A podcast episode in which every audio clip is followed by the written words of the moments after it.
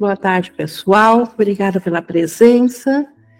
Obrigada por fazerem parte dessa nossa mente e realmente tem esse propósito único de cura, é isso que nos une num único propósito, e onde um único propósito é aceito, ali a cura tem que vir.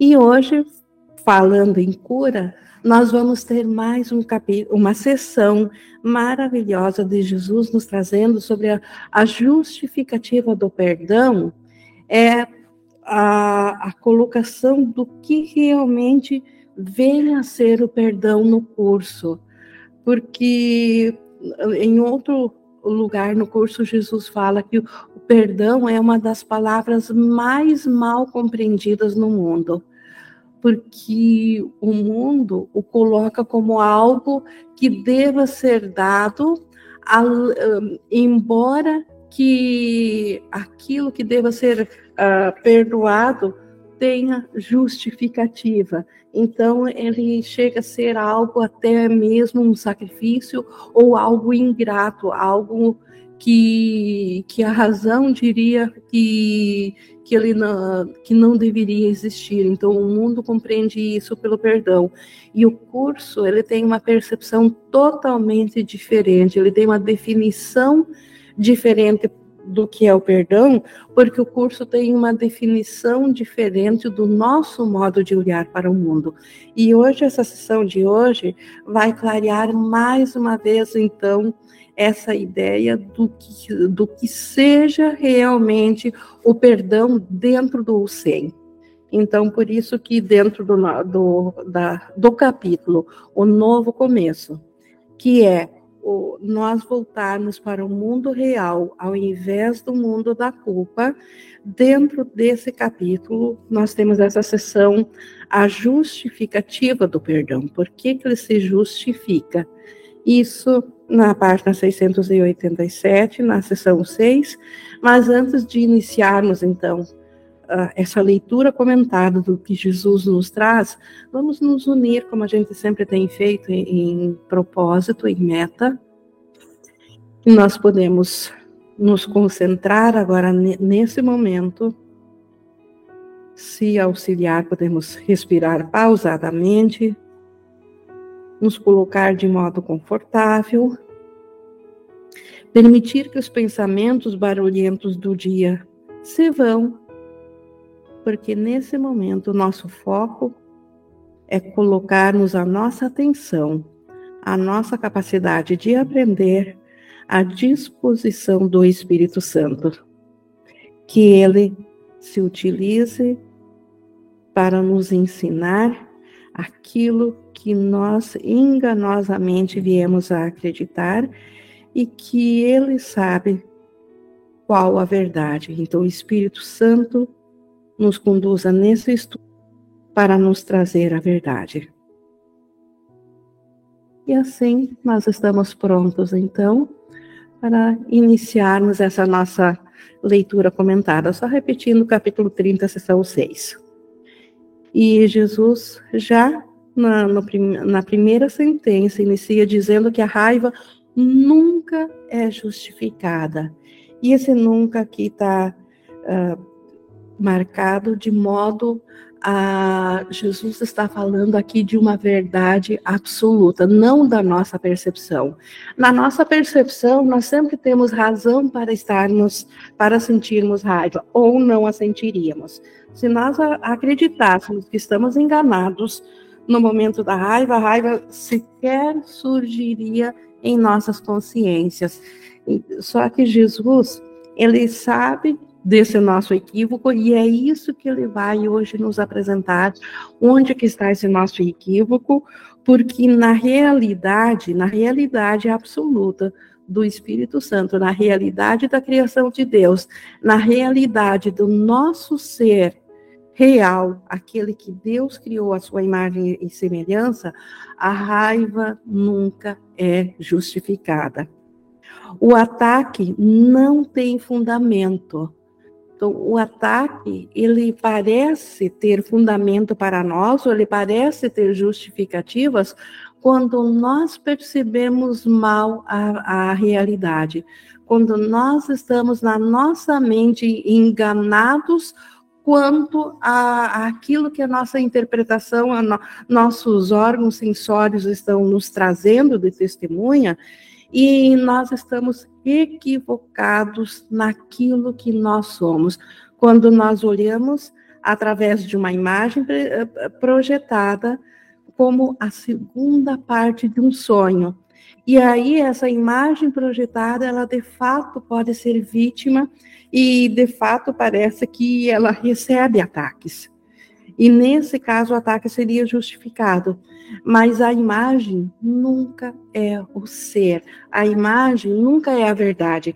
Por isso que o ataque não tem fundamento, subindo de nível, indo ao nosso ser o nosso ser, ele é invulnerável e ele não pode ser atacado.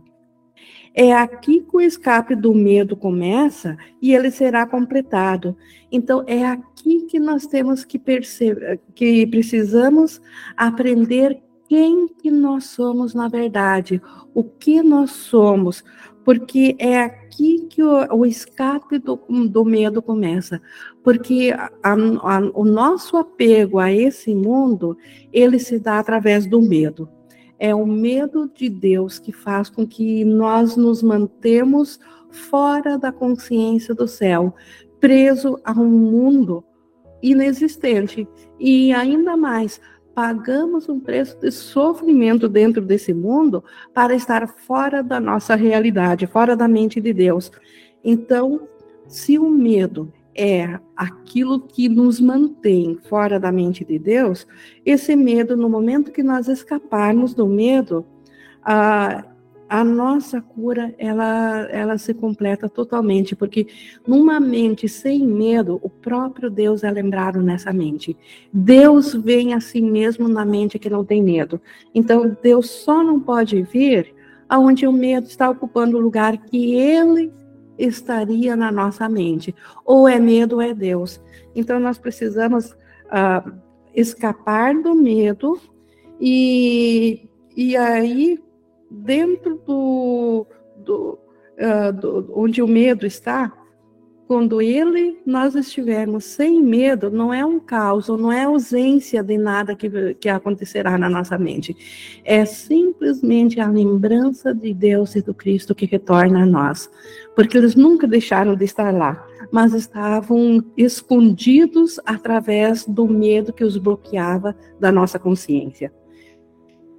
Aqui o mundo real é dado em troca dos sonhos de terror. Então, para escapar dos medos, primeiro nós precisamos passar pelo mundo real, que é a testemunha de que o ataque não tem justificativa, de que a raiva não é justificada. Então, no lugar do mundo de medo, precisamos de um, de um sonho ainda, que é o, mundo real, e, e, esse mundo real, que ainda é sonho, ele irá substituir esse nosso mundo de medo que, que nós experienciamos dentro da crença da separação. É nisso que o perdão se baseia e é apenas natural. O, o, o perdão ele se baseia no fato de que o mundo real é muito mais real do que o, o mundo do ataque, o mundo do medo. E por isso que o perdão é absolutamente natural. Antinatural é estar num mundo de medo, porque o medo nunca se justifica. Então, o natural é estar na mentalidade do perdão não te é pedido que ofereças o perdão quando o ataque é devido e seria justificado. Então, o perdão ele não nos é pedido para nós darmos dentro de um mundo dual. Enquanto nós acreditarmos que existe ataque e que esse ataque é justificado, nesse caso nós teríamos primeiro que mudar a nossa mente para depois oferecermos o perdão. Porque se nós acreditamos que, de fato, o, o que está nos atacando é verdadeiro, que nós somos vítimas disso e não o sonhador que está sonhando com isso, se nós somos vítima, se o ataque fosse justificado, o perdão não seria. Então, de modo algum nos é pedido para nós perdoarmos, enquanto ainda acreditarmos que nós somos vítimas do que está nos acontecendo. Enquanto a nossa razão não perceber que nós somos o sonhador do que está nos acontecendo. Que é isso que nós estamos fazendo a nós mesmos a primeira parte do sonho, nós projetamos isso para ser exatamente assim e projetamos, inclusive, para esquecer isso, que nós somos o sonhador desse sonho, sonho de ataque, e na segunda parte do sonho, nos identificar com a consciência somente numa parte, somente naquela parte que é vítima ou naquela que é opressora. Então, quando nós não vemos o todo do sonho, quando não vemos a primeira parte, que fomos nós que fizemos, estando ainda a acreditar que a segunda parte, essa parte onde eu posso me ver de vítima de um ataque, que isso é a razão, nesse caso ainda não nos é pedido para perdoar, porque se nós perdoássemos aquilo que de fato está sendo feito a, a nós por um terceiro, nós uh, esse perdão seria um, ele não desfazeria nada, ele seria apenas um julgamento, uma confirmação de que realmente tem algo que está fazendo algo a nós, que algo está atacando a nós. Então, o perdão não é dado na, na mentalidade que ainda acredita que ela está sendo vítima de um ataque, ou de que a raiva que ela está sentindo sobre aquela situação ou sobre aquela pessoa se justifica. Porque se justifica porque ela acredita que é real. Se ela acredita que é real, ela escolheu isso em lugar do perdão. Não é para isso que serve o perdão. Antes do perdão desfazer, ela precisa mudar a sua mentalidade, saber que isso que ela está vendo é apenas uma segunda parte de um sonho projetado por ela mesma, que ela é a sonhadora desse sonho. Ela, a pedido dela, estão acontecendo, está acontecendo esse cenário de ataque de vítima. Só quando isso é percebido é que a insanidade do ataque pode ser visto. Só quando é visto que, que vem da mesma fonte, aí é visto que o ataque não tem fundamento. Então, o perdão, ele não é para estar dentro do mundo dual, acreditando que a raiva é justificada, que o ataque tem fundamento, enquanto isso persistir no nosso pensamento, enquanto esta for a, a crença, o perdão não pode ser dado ainda, porque não é do, do, o papel do perdão mudar aquilo que nós demos realidade. O perdão, ele está acima disso. Nós vamos, Jesus vai nos trazer aqui, então, o que, que vem a ser o verdadeiro perdão. Esse perdão, dentro do, do ataque justificado, é o falso perdão. É aquele que é um julgamento, é perdoar para condenar. Por isso que ele disse aqui no, no 6, 1, 6, não te é pedido que ofereças o perdão quando o ataque é devido e seria justificado. Isso significaria que perdoas um pecado sem ver o que realmente existe. Isso não é perdão. Então, perdoar sem ver o que realmente existe. O que realmente existe é que não está acontecendo um ataque aqui. Está havendo uma projeção que eu fiz uh, com todos os papéis que agora a minha consciência está ciente apenas de um dos papéis. Sou a sonhadora desse sonho. Então, enquanto não percebo isso, enquanto realmente eu acredito que eu sou essa consciência individual vítima, uh, aí eu não estou vendo o todo. E então, nesse caso, não há perdão. Porque não é isso perdão pois isso implicaria em que por responder de uma forma que não é justificada, o teu perdão viria a ser resposta ao ataque que foi feito. Então, se eu não mudar a minha mente quanto a quem é aquilo que, pare... que parece que está me atacando, enquanto achar que isso é algo fora de mim, eu não eu estaria respondendo a ele como se fosse algo separado de mim. Eu estaria decretando a separação ou validando a ideia de separação. O meu perdão faria isso. Se eu perdoasse o outro, achando que ele está fora de mim, então eu validaria através do perdão essa ideia de separação. E assim, o perdão é impróprio, pois está sendo concedido onde não é devido. O perdão não foi feito para separar. Então, essa não é a função do perdão. Então, dentro de um mundo dual, onde se acredita que a raiva é justificada e o ataque tem fundamento, Enquanto essa crença persistir, não se deve, não há como, não é nem não se deve, nem há como praticar o perdão verdadeiro. Porque nesse caso nós praticaríamos o falso perdão, a arrogância do perdão, aquela que diz que de fato a separação aconteceu e que existe algo lá fora e que eu devo me proteger disso. O perdão sempre é justificado. O perdão verdadeiro, ele se aplica 100% sempre a tudo. E, a, e aqui nós vamos começar a entender o fundamento por que, que o perdão sempre é justificado. Por, porque o perdão, ele tem um fundamento seguro.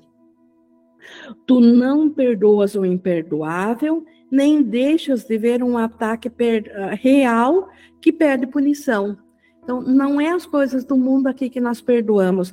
Nós não vemos primeiro um ataque como sendo real e depois pedimos punição para ele. E muito menos perdoamos algo que a nossa consciência diz que é imperdoável. A salvação não está em ser solicitado a dar respostas não naturais impróprias para o que é real. Impróprias para o que é real, não dentro do sonho. O sonho é sonho, é irreal. As coisas que nós percebemos com os órgãos sensórios, com a consciência individual, é sonho ainda, é projeção, então é, é irreal. E a, e a salvação, ela não nos pede para dar respostas antinaturais ou não naturais dentro do sonho ainda. A salvação, ela pede que olhemos para além da, do erro, para, para a verdade porque o erro ele é só um, um, equívoco. Então a salvação não é para nos salvar dentro do equívoco. A salvação é para nós percebermos o equívoco e quando percebemos já estamos sendo salvos. Quando percebemos já estamos perdoando, porque é o não perceber que nos mantém aprisionados. Ao contrário, então a, a salvação ela apenas pede que respondas de maneira apropriada ao que não é real, por não perceberes o que não ocorreu. Então, a salvação apenas pede para que vejamos que o nosso irmão não fez, na realidade, ele não fez aquilo que parece que estamos vendo. Porque o que nós estamos vendo é só uma projeção de um pensamento equivocado, uma projeção dentro de um sonho. Despertos, o irmão não fez nada disso que nós estamos vendo de um sonho. Tudo que o mundo nos apresenta aqui é uma história sonhada dentro da nossa mente. O irmão continua sendo Cristo. Ele é tão perfeito quanto o Pai que o, que o criou, igual a nós. Então, se o irmão ainda é tão perfeito assim, nada de fato ele fez, nada ocorreu. Então, o que, que é isso que nós estamos testemunhando? É apenas um sonho mal que entrou na nossa mente. Então, agora o perdão se justifica a esse irmão, ao ser real dele, ao Cristo que ele é. O, o perdão não vai para a figura dentro do sonho. O perdão vai para além do sonho, saber que o sonho é ilusão E não sendo nada, não precisa nem de perdo... não precisa nem de perdão. Por que, que o nada deveria ser perdoado? Só se o nada fosse algo. Então, o perdão, na verdade, é, um, é uma forma de ver que não há nada fora da realidade. E na realidade de Deus, só o amor é verdadeiro, não existe ataque, não existe nada que possa nos, nos ferir. Continuando aqui no 2, se o perdão, no 2,6, se o perdão fosse injustificado, seria pedido a ti que sacrificasses o teu direito quando retribuis o ataque com perdão. Então, se o perdão não tivesse justificativa, se fosse verdadeiro que alguém pode nos ferir, nós teríamos que sacrificar esse nosso direito à vingança do, ou à, cobrança de quem nos feriu. Então, se o perdão fosse injustificado, se fosse real aquilo que nós estamos vendo, o perdão, ele é algo que pediria um sacrifício dos nossos direitos. Então, quando acreditamos que realmente o, o sonho aqui é a realidade, na, e vem a ideia de perdão, isso parece um, um, sacrifício do direito a nós nos defendermos, do direito a cobrarmos daquilo que nos foi feito. Mas só que o perdão verdadeiro ele não é assim. Mas meramente te é solicitado que vejas o perdão como a reação natural à aflição que se baseia no erro e assim clama por ajuda. Então, o perdão é uma visão natural daquele que está clamando por ajuda porque ele está enxergando um equívoco. Então, de fato, quando nós nos sentimos injustificar uh, de, uh, com raiva e achamos que isso é uma, que deve ser justificado, então que, o que está acontecendo um ataque, nós estamos vendo um, erre, um erro. E se estamos cientes que estamos vendo um, um erro, nós precisamos de ajuda. Porque se nós não precisássemos de ajuda, ah, se não precisássemos de ajuda, é porque não estaríamos mais vendo um erro. Então, vemos o erro, precisamos de ajuda. E essa ajuda é o perdão verdadeiro. É essa ajuda que vai curar na nossa percepção o equívoco. O perdão é a única resposta sã então, o perdão verdadeiro, aquele que vem do pensamento da nossa mente certa, do pensamento do Espírito Santo, é a única resposta sã para nós que ainda enxergamos equívocos e somos afetados por esses equívocos. Ele impede que os teus direitos sejam sacrificados. E nosso direito é sermos igual como fomos criados por Deus, de nunca ter acontecido uma mudança na nossa mente onde nós nos tornamos pecadores ou onde nós nos tornamos vítimas. É nosso direito sermos o Cristo.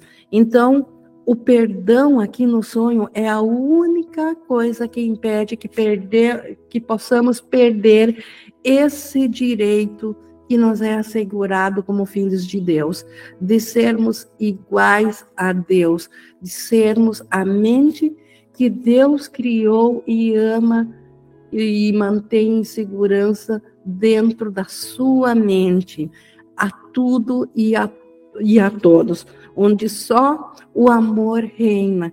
Então, onde a criação, a extensão de amor reina. Esse é o nosso direito, e o, e o perdão aqui no sonho impede que nós percamos esses direitos. Essa compreensão é a única mudança que permite que o mundo real surja para tomar o lugar dos sonhos de terror. Nós falamos inicialmente de perder o o, medo, porque nós fizemos o medo. O medo é que fez esse mundo dual aqui. Para nós entrarmos num mundo onde não há mais medo, nós precisamos desse mundo real, um novo sonho, um sonho de amor que substitua o sonho de terror. Então, essa compre... essa compreensão da justificativa, dessa justificativa de por que o perdão verdadeiro coloca as coisas de novo no alinhamento certo. Porque o nosso julgamento no mundo, na, no mundo dual, ela está de cabeça para baixo e agora parece que a raiva se justifica. E, e o medo faz parte desse cenário. Para nós perdermos o medo, nós precisamos que essa percepção seja corrigida, que seja de novo realinhado, que, se, que a verdade seja novamente colocada de, em pé e que assim nós possamos compreender que a única coisa que vai colocar a verdade de pé de novo, no lugar da inversão que o medo ocasionou, isso o perdão trará. Esse é o resultado do, do, do perdão. Então, o, o perdão tem o efeito maravilhoso de trocar os sonhos de terror por sonhos de amor, por sonhos que justificam a fé no Cristo, no irmão, os sonhos que, que fazem com que todo o medo se perca da nossa mente e que possamos voltar de novo com uma mente clara à consciência da nossa realidade em Deus. Então, isso o perdão verdadeiro traz a nós. O medo não pode surgir a menos que o ataque seja justificado. E se ele tivesse um fundamento real, o perdão não teria nenhum. Então, onde que entra o medo? Onde o ataque é justificado, onde realmente acreditamos na insanidade do, do mundo sonhado daqui. Se nós achamos de fato que somos vítimas, então o ataque é justificado. Nesse caso, se o ataque fosse realmente justificado, o perdão não seria justificado. Seria injusto perdoarmos a alguém que de fato fez algo a nós. Se nós não subirmos de nível na mente e compreendermos que aquele nosso irmão que parece que está fazendo algo a nós, no nível acima, ou no, no, dentro do sonho, na primeira parte do sonho, na segunda parte ele está fazendo isso de fato para nós, mas na primeira parte do sonho, que é um nível acima, nós é que fizemos esse sonho, nós fizemos também essa imagem do irmão, como fizemos essa imagem com a qual estou me identificando, e aí, se eu fiz isso, então eu posso retirar também esse meu pedido, esse meu acordo para com o irmão. Eu posso liberar ele como parte dele, sendo parte de mim mesma. Só nesse caso é que o perdão se justifica, porque se, se não houvesse essa primeira parte do sonho, onde é nossa mente que fez isso tudo, o, o, e o ataque existiria, de fato o ataque seria real. E nesse caso, o perdão não caberia, seria injusto.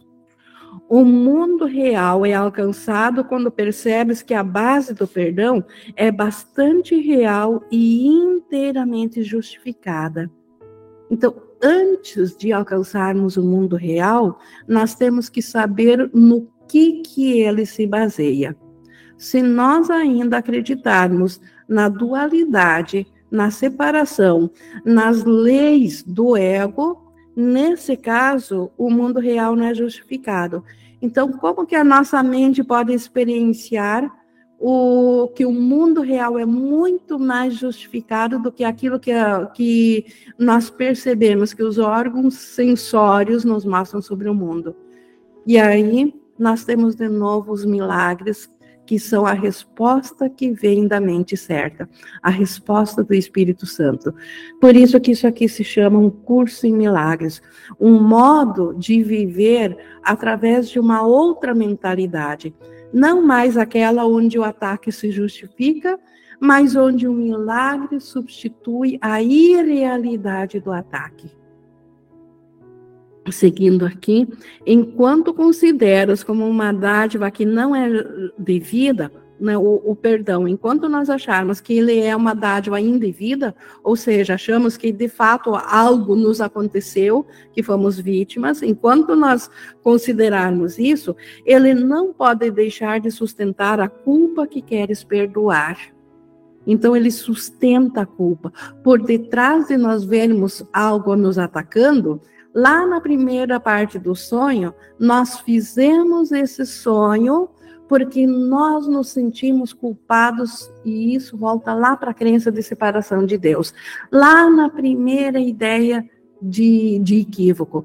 Pensamos que de fato nos separamos de Deus, nós nos tornamos culpados o modo de fugir da culpa do ego foi jogar ela fora da mente e tirar nossa consciência também da mente, e aí ele faz um sonho dentro da com, a, com o nosso poder que nós demos ao ego de fazer esse mundo dual, e dentro do mundo dual ele faz bilhões de consciências, e nas, né, nessa primeira parte do sonho, então, cria esse mundo como um todo, e na segunda parte, agora cada consciência é, é vítima de, de outra parte, de outro ser, de outra consciência.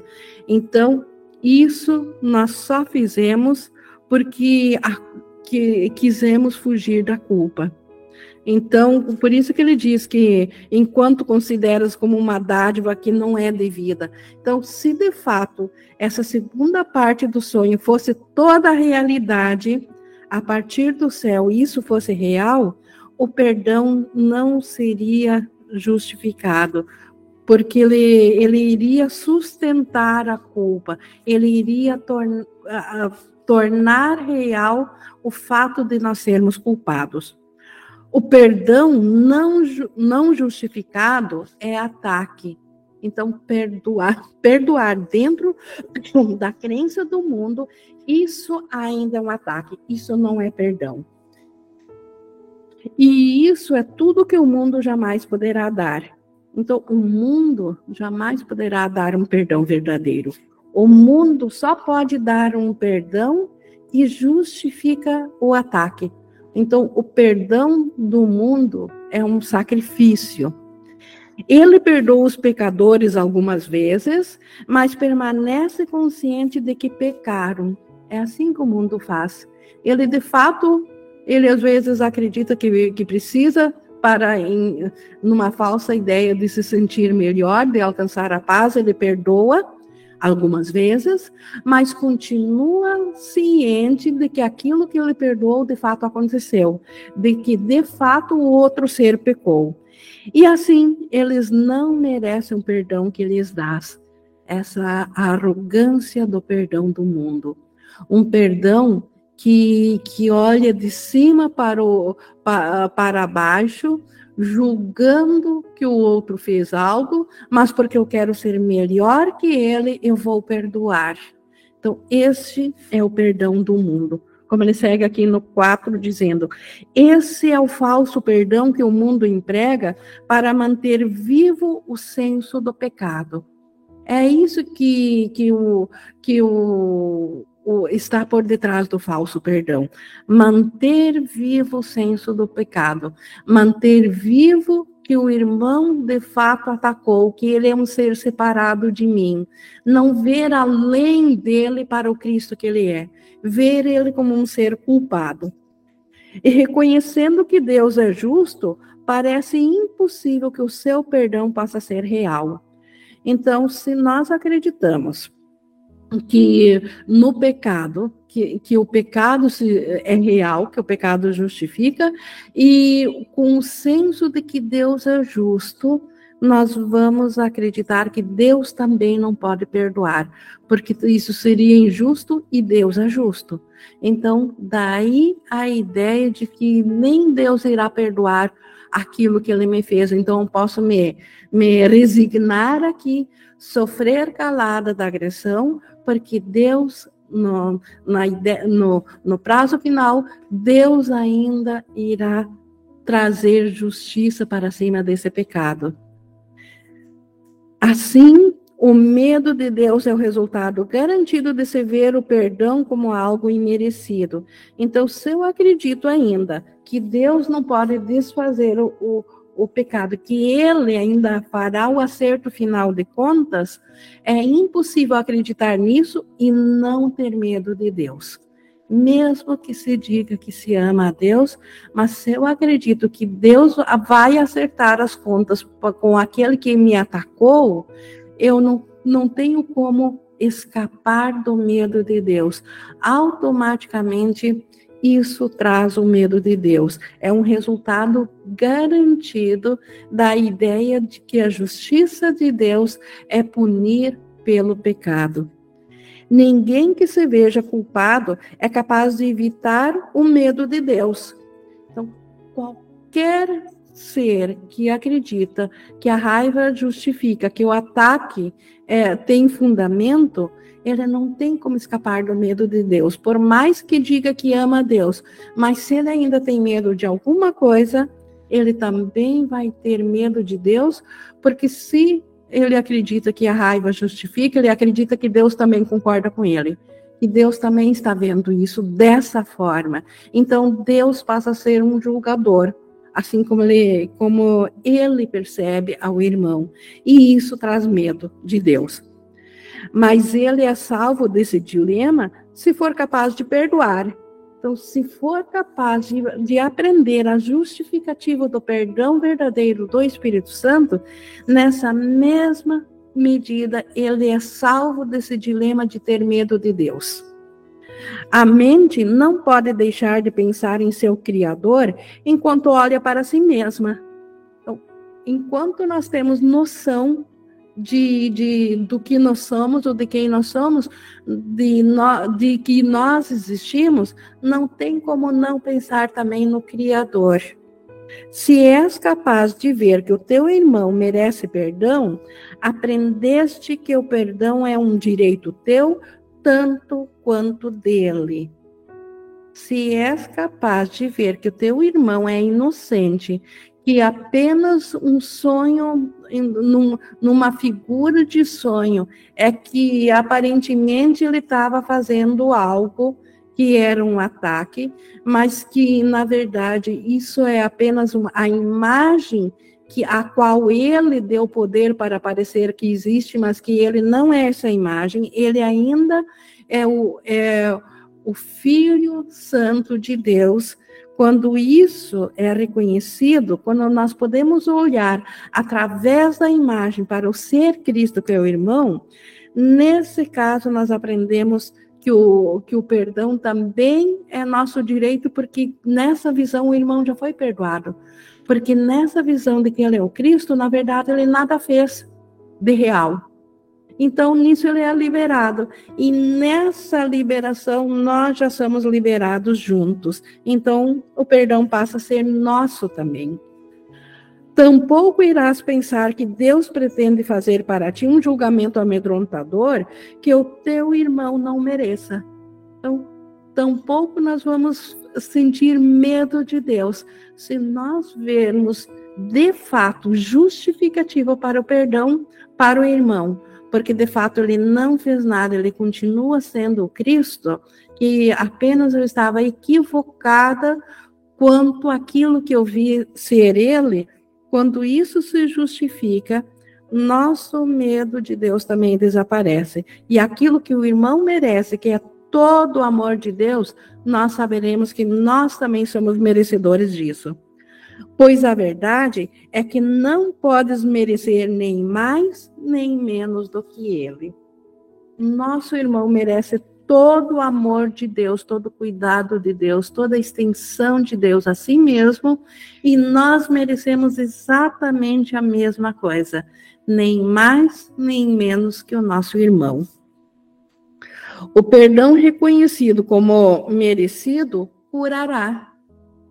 Esse perdão cura a nossa mente, cura o nosso equívoco de que nós somos outra coisa diferente daquilo que Deus criou igual a si mesmo. Então, o perdão reconhecido, uh, o verdadeiro perdão, ele cura. Ele dá ao milagre a sua força para não ver ilusões. O perdão ele dá forças ao milagre. Agora, os milagres podem ser o, o, o que se vê dentro do mundo.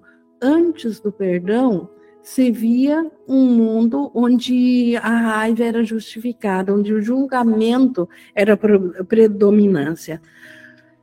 Com a visão curada, com a mente curada através do perdão, os milagres vêm a substituir e o mundo real passa a ser um sonho feliz, porque os milagres substituem aquilo que antes era aterrador, aquilo que nos trazia medo.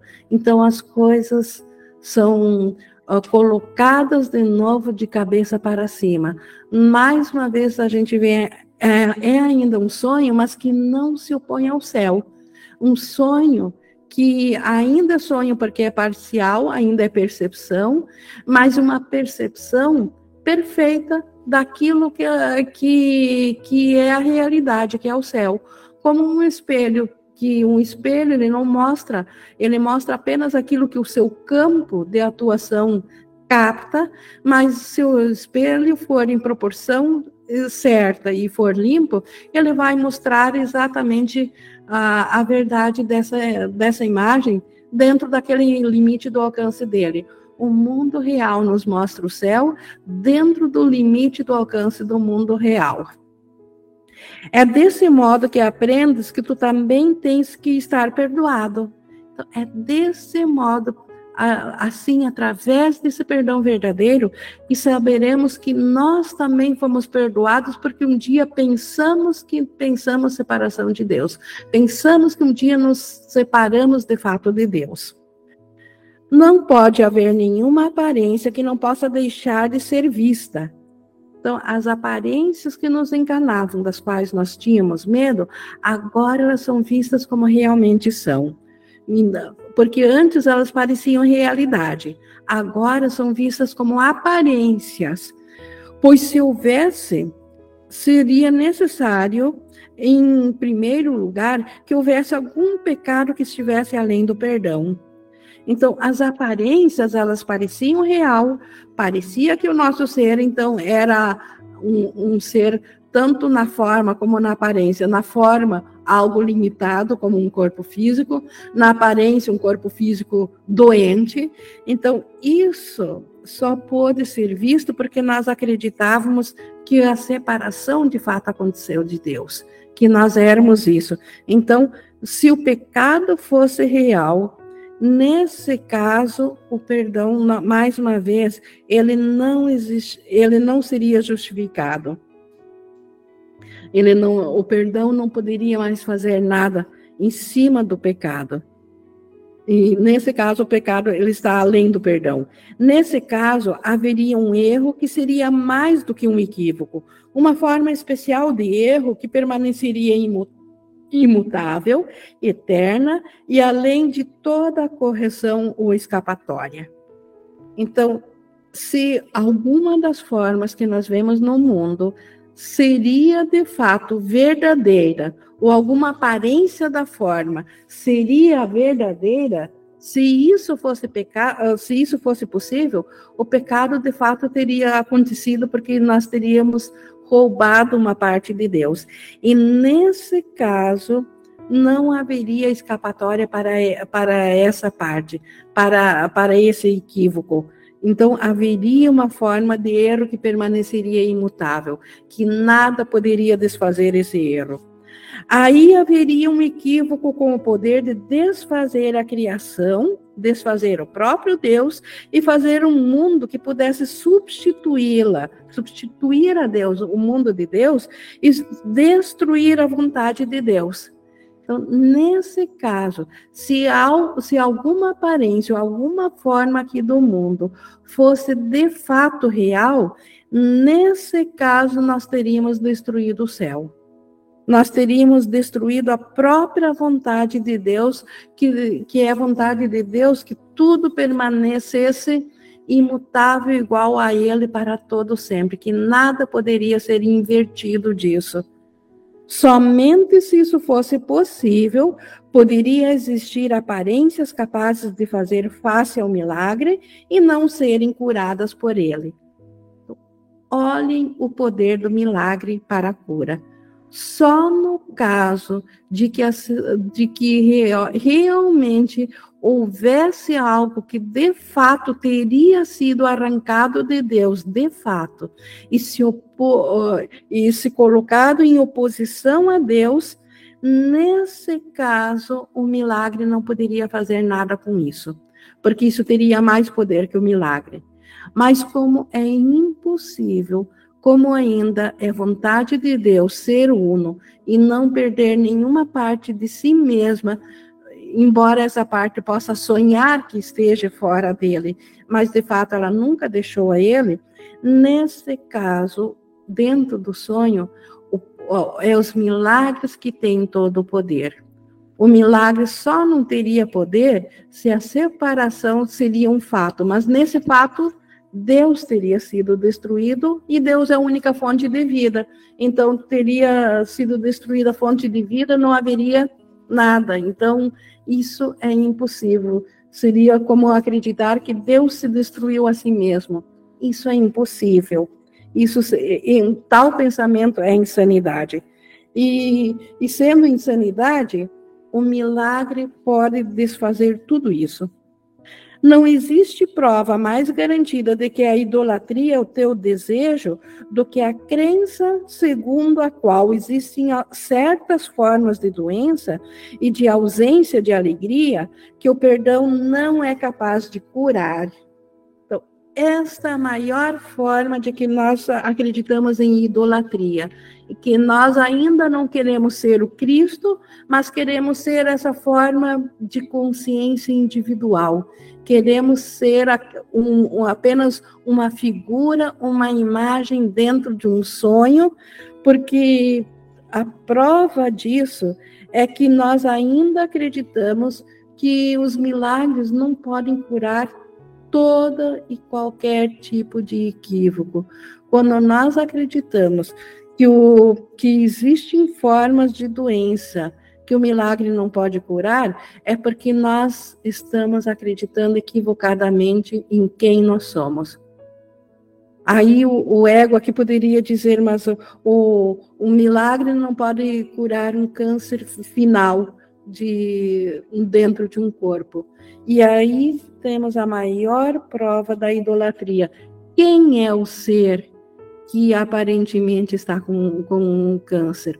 O Filho de Deus, tem câncer, consegue um pensamento de Deus ter câncer, e o quem que eu sou? Como Jesus diz, a nossa única questão é responder quem que eu sou. Eu sou essa imagem projetada, eu sou é, eu sou essa essa forma com aparência doente, ou eu sou a mente igual a Deus? Que, o que que eu sou? Se eu sou igual a Deus, a mente de Deus, se eu sou o Cristo, eu posso permitir que os milagres restituam um mundo real, um sonho feliz para mim, enquanto que a cura da minha mente está acontecendo. Enquanto que eu estou me curando dos meus próprios equívocos, o milagre pode fazer a tudo. Então, mas e a forma precisa ser curada? que importância isso tem se eu não sou a forma?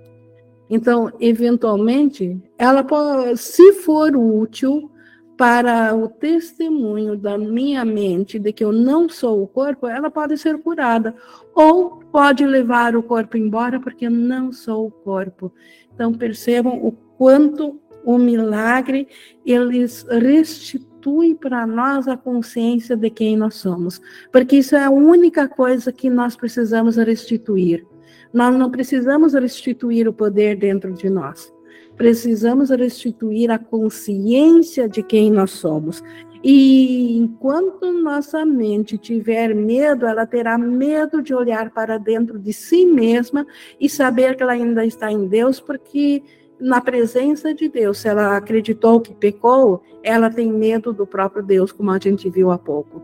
Então, permitindo que o milagre agora substitua o medo, nós estaremos prontos para olharmos para dentro sem idolatria, sem querer ser aquilo que Deus não criou sem ideia de sacrifício, se nós nos se nós nos descobrirmos sendo Cristo e não mais um corpo, não mais uma forma. Então, voltando aqui, então até vou repetir aqui para pegar a continuação. Não existe prova mais garantida de que a idolatria é o teu desejo então, é teu desejo ser um ser separado do que a crença segundo a qual existem certas formas de doença e de ausência de alegria que o perdão não é capaz de curar. O perdão é que cura isso tudo. Então, vimos a insanidade de pensarmos que nós somos aquela imagem projetada dentro do sonho. Como que vamos voltar à consciência de quem nós somos, então? já que a nossa consciência diz que somos essa imagem projetada de um sonho, através do perdão. O perdão vai nos, o perdão ao sonho é que vai restituir essa consciência de quem nós somos. Isso significa que preferes manter alguns ídolos e não estás não estar, não estás preparado por enquanto para permitir que todos desapareçam. Então, enquanto eu acreditar que os milagres não podem desfazer todos os equívocos da mente. Ainda não vou usar o perdão verdadeiro, e isso porque ainda quero escolher ídolos ao invés da verdade. E assim, pensas que algumas aparências são reais e absolutamente não são aparências. Assim, tornamos real o sonho do, do mundo separado de Deus Assim tornamos o mundo das aparências. O sonho que nós fizemos na mente, nós tornamos esse sonho real. Não te enganes a respeito do significado de qualquer crença fixa, segundo a qual é mais difícil olhar para o que está além das, de algumas aparências do que de outras o primeiro princípio dos milagres. Não há ordem ou dificuldade em milagres. Então, existe uma crença dentro do ego de que um milagre é mais difícil do que o outro, que alguns são maiores e outros menores.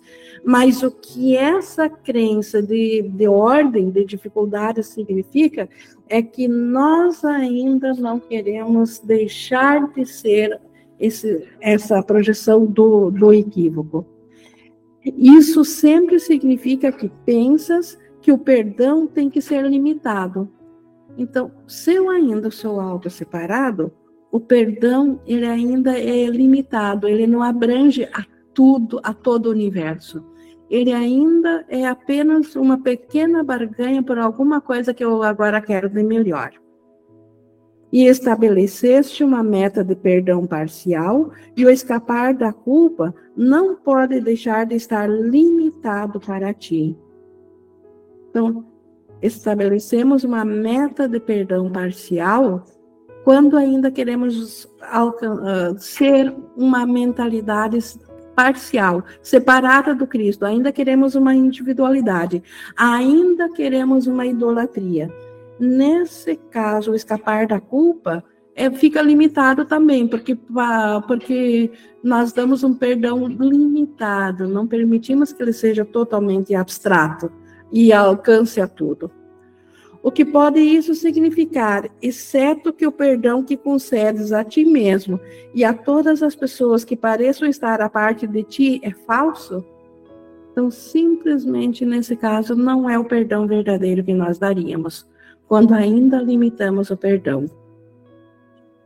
Não pode deixar de ser verdade que o milagre pode curar todas as formas de doença ou não pode curar nenhuma. Porque onde está a doença? Na forma? Está a doença dentro da idolatria ou está dentro da mente que projetou a forma? Então, tudo está dentro da mente. E assim, o milagre, ele tem que alcançar ou a tudo ou a nada. Não existe ordem de, de dificuldades para os milagres. Então, o milagre, ou o mundo real, que é o, o resultado do milagre, ele pode abranger e alcançar todo o mundo dual, todo o mundo de sofrimento e de dor. Seu propósito não pode ser julgar que formas são reais e que aparências são verdadeiras. Então, o milagre, ou ele vê tudo que é irreal, tudo que é dentro do sonho como sonho, ou ele de fato não virá, não virá verdadeiramente.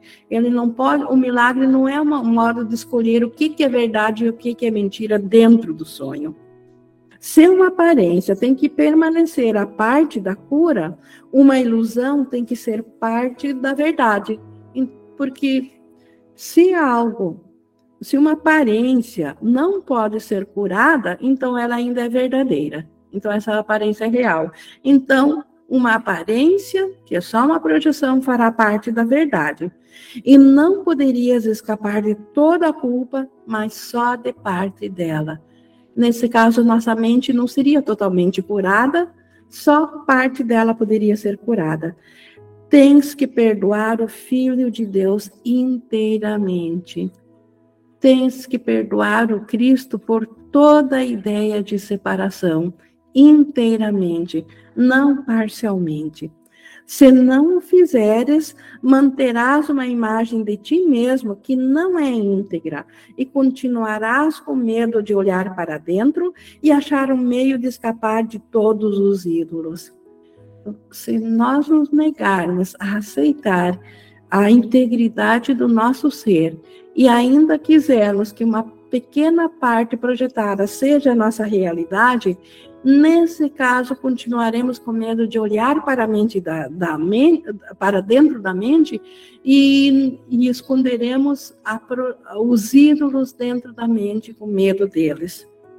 A salvação baseia-se na fé, segundo a qual não pode existir, segundo a qual não podem fazer formas de culpa que não pode, podes perdoar. Então, nenhuma forma de culpa é imperdoável, porque é forma e não verdade. Então a salvação se baseia na, em fé nisso. Nisso nós precisamos acreditar para alcançar a salvação da nossa mente. E a salvação é escapar do medo. Então, isso vem quando nós aceitamos que todas as formas de culpa podem ser desfeitas. E assim, não podem existir aparências que tenham substituído a verdade sobre o Filho de Deus. Nenhuma aparência na qual nós acreditamos que seja a nossa realidade substituiu a verdade do Filho de Deus que nós somos. Nós ainda somos tal como Deus nos criou e não uma imagem dentro do sonho antes, acima de sermos uma imagem dentro do sonho, nós somos o sonhador desse sonho. E acima do sonhador do sonho está a nossa realidade como Cristo, e não como alguém que sonhou um sonho e depois se identificou como um personagem dentro do sonho, que é o que o mundo dual é. Olha para o teu irmão com a disposição de vê-lo como ele é olha para o teu irmão com a disposição de ver o Cristo através da imagem projetada, a, através da forma física do irmão, está a mente dele, que é atemporal, que está fora do tempo e do espaço. E essa mente é o Cristo. Então, olha para olhar é, é, pensar, porque os olhos físicos continuarão mostrando um corpo, mas esse corpo será apenas um como um contorno em cima do pensamento de que ele é o Cristo. Então pense para o teu irmão com a disposição de, de vê-lo, de pensar nele como ele é. E não excluas nenhuma parte dele da tua disponibilidade para que ele seja curado. Então, não deixe nenhum equívoco que os teus órgãos sensórios mostraram aqui na forma de fora desse perdão, porque ele não fez isso. Então, permita que isso que eu pensei que o irmão uh, fez não era ele, não é a realidade dele. Não deixa nenhum equívoco de fora desse perdão. Curar é tornar íntegro. Tornar íntegro é tornar igual a Deus, não, não deixar nada de fora. Curar é isso, é voltar a ver o Cristo no irmão. E o que é íntegro não pode ter partes faltando que tenham sido mantidas de lado do lado de fora. Então, se o irmão é íntegro, ele não pode ser um personagem dentro de um sonho fora dessa integridade e que nos atacou. Ele não pode ser isso, se ele é íntegro. Ou ele não seria íntegro. Se o irmão fosse essa, essa imagem projetada dentro de um mundo dual, ele não seria íntegro. Eu tenho aqui do, do Márcio apertado a mão, eu vi agora, não sei se, se já dá tempo agora. Oi, Ing. Oi. É, uma das coisas que me ajudou bastante a aceitar esse, esse, isso que você está trazendo para nós hoje, principalmente quando a gente ouve assim, né? Nós continuamos como Deus nos criou, ou nós permanecemos o Filho de Deus foi a aceitação de que quando a gente ouve isso, né, nós permanecemos o Filho de Deus, é Cristo não mudou e nós aqui no mundo não temos significado assim como o mundo, né? Porque, ao contrário disso, a gente fica tentando levar a mentira para a verdade, tentar levar o Márcio para virar Cristo, né? Como se fosse assim, agora o Márcio, junto com todo mundo, vai entrar aqui num negócio e vai virar Cristo, assim. Tipo, e, e é o contrário disso que Jesus nos ensina, né? Que nós também temos que perdoar a nossa ideia de existência aqui e todo esse significado que nós damos para nossa existência aqui. Então, hoje, quando eu ouço, né, você ou alguém falar, é, eu permaneço como Deus me criou, não é o Márcio permanece como Deus criou. O Márcio não existe e jamais vai existir. O Márcio a é um símbolo. A forma não existe, né? A e forma. A forma não existe. Senão a gente fica tentando levar a forma para Cristo. E a gente precisa levar a consciência, reconhecer. É, le, não é nem levar essa consciência, é posicionar essa consciência no Cristo. Não sei se é mais ou menos assim. Sim. É, uh, não é a forma, não é a aparência que vai ser curada, porque este é o equívoco do qual nós precisamos ser salvos. A nossa realidade está além disso. Então, nós, uh, nós voltamos a colocar a nossa consciência na realidade. É bem isso, não é trazer a, a cura para dentro do sonho, mas nós nos elevarmos além do sonho. Isso. E aí olharmos de volta. Por isso que nós temos o Espírito Santo dentro de nós, se porque não é nós por conta própria que fizemos esses pensamentos. É simplesmente nós eh, dando um passo ao lado do nosso próprio pensamento individual, da nossa razão, do nosso uh, pensamento pequeno, separador, e nos unirmos ou permitirmos que o Espírito Santo ocupe o lugar onde antes estava nosso, nosso próprio julgamento. E ele trará essa forma de pensar. Ele, ele sabe como trazer esse pensamento a nós. Isso, e, e, quando a gente ainda não faz a aceitação disso, é por isso que a gente tem a sensação de esforço na prática. Porque o Márcio fica tentando arrumar um jeito de sentir que é Cristo. O Márcio fica tentando arrumar um jeito de perdoar nós reposicionamos a consciência e o Espírito Santo completa o caminho. É isso, não é, Ing? É isso. Obrigado, Obrigado. por, por trazer isso para reforçar aqui na prática isso. Obrigado, Ing. Obrigada. Continuando aqui no 8.5, o perdão baseia-se no reconhecimento disso. Então, até vou ler o 4 para ver o que, que é isso. Que curar é, é tornar íntegro. É o e o que é íntegro não pode ter partes faltando que tenham sido mantidas do lado de fora. Então, uma, uma forma separada do, do universo de Deus é, um, é algo que ficou de fora do todo. Então, o perdão baseia-se no reconhecimento disso, de que não pode haver algo faltando ao todo, e no contentamento pelo fato de que não pode haver formas de doença que o milagre não tenha o poder de curar. Então, por mais equivocados que estejamos no nosso, na nossa mente, se nós permitirmos, o milagre, o milagre cura a nossa mente. O milagre substitui o nosso próprio julgamento. O Filho de Deus é perfeito ou ele não pode ser o Filho de Deus. Isso é outra lógica absoluta. Se Deus é perfeito e Deus estendeu-se a si mesmo, o filho dele tem que ser tão perfeito quanto o Pai ou não seria um filho de Deus, não seria extensão de Deus. Tampouco conhecerás se pensas que ele não merece escapar da culpa em, em todas as suas consequências e suas formas.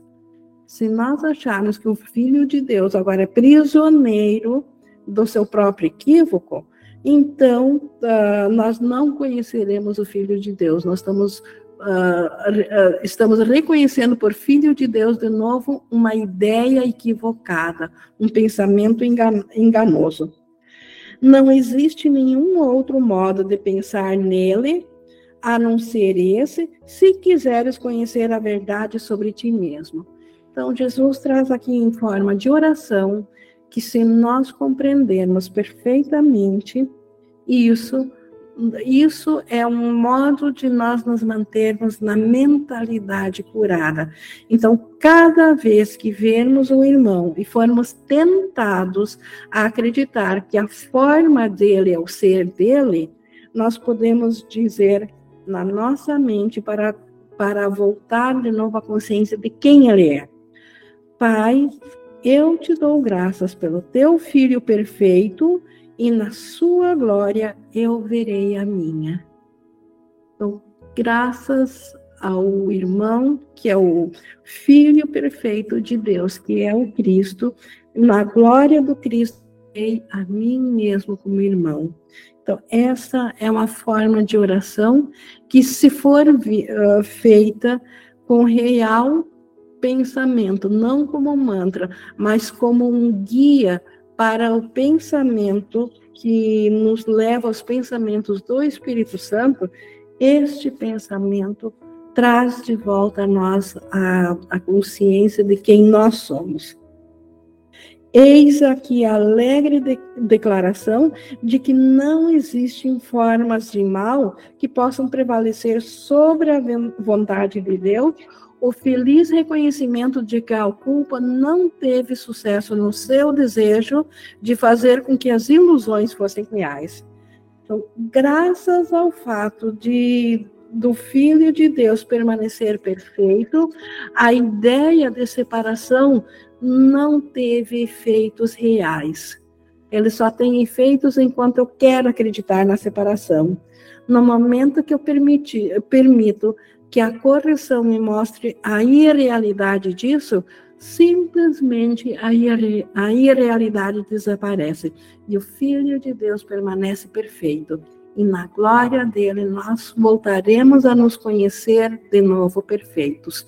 Vejam como a salvação de novo passa pelo nosso irmão.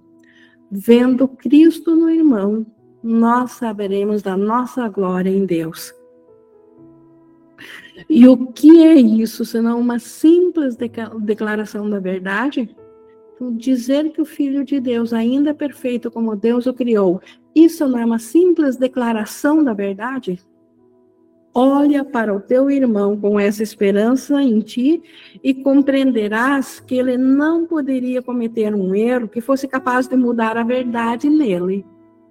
Então, de fato, nós fomos capazes de fazer erros os suficientes para nós acreditar nesses erros e pensar que um mundo diferente de Deus surgiu.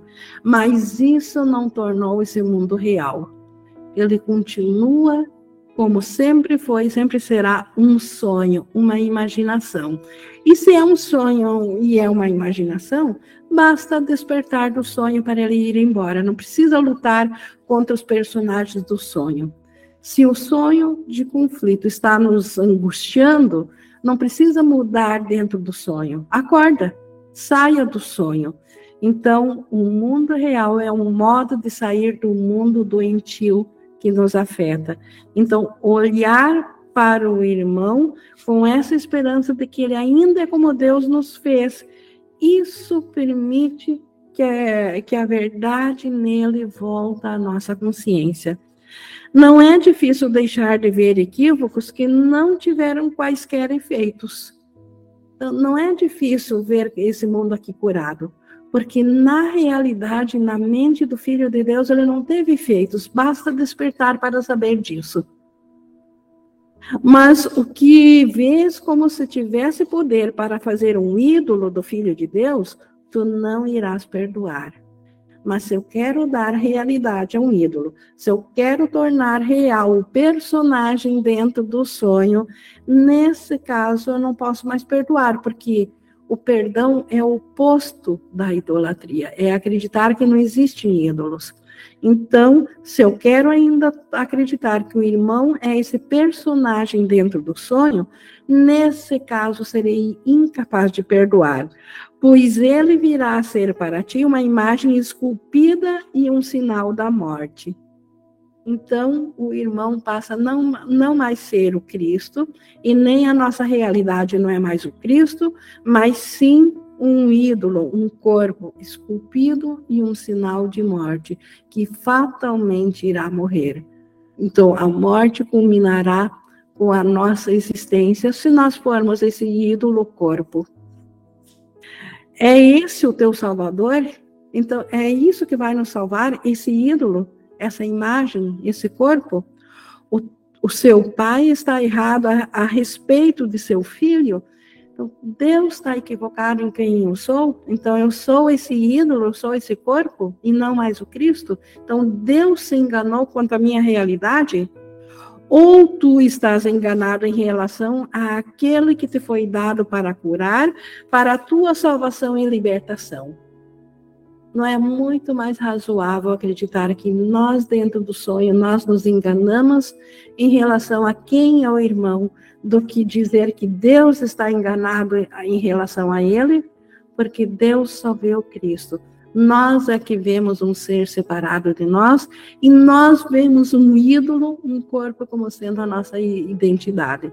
Não é muito mais razoável acreditar no nosso engano do que no engano de Deus, que é o Criador de toda a realidade? Então, para continuarmos isso, nós vamos ver na próxima sessão aqui a nova interpretação. Então, aqui Jesus nos trouxe nessa sessão sobre a justificativa do perdão, porque o perdão é justificado sempre, porque ele olha para além do sonho, ele não julga os atos dentro do sonho, ele olha imediatamente para além do sonho, onde o irmão ainda íntegro é Cristo, e nisso saberemos quem que nós somos. Mas enquanto a nossa mente ainda estiver doente, ainda tiver parcialmente ideias com idolatria, nós precisamos agora do, do sonho do perdão e a nova interpretação falará então mais nesse sentido dentro desse nosso capítulo do novo começo. Então, isso nós tínhamos para a sessão de hoje, nessa leitura comentada.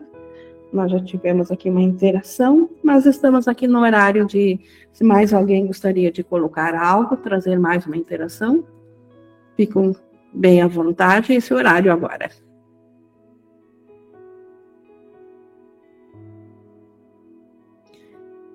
E não havendo então nenhum chamado, fica esse convite para nós continuarmos vendo na continuação da justificativa do perdão a nova interpretação que podemos praticar aqui para a nossa liberdade. Um sonho que substitui o sonho de prisão, um sonho que libera o mundo todo de nos ferir, para assim nós ficarmos sem medo e numa mente sem medo, o próprio Deus dá o seu último passo e nos alcança de volta, transformando a nossa percepção em conhecimento de novo de quem que nós somos. Então fica esse convite para nós continuarmos na, na quinta-feira. Era isso para hoje, pessoal. Eu vou encerrando aqui a, a gravação e novamente toda a gratidão ao Espírito Santo, a Deus a Jesus por nos trazer esse material.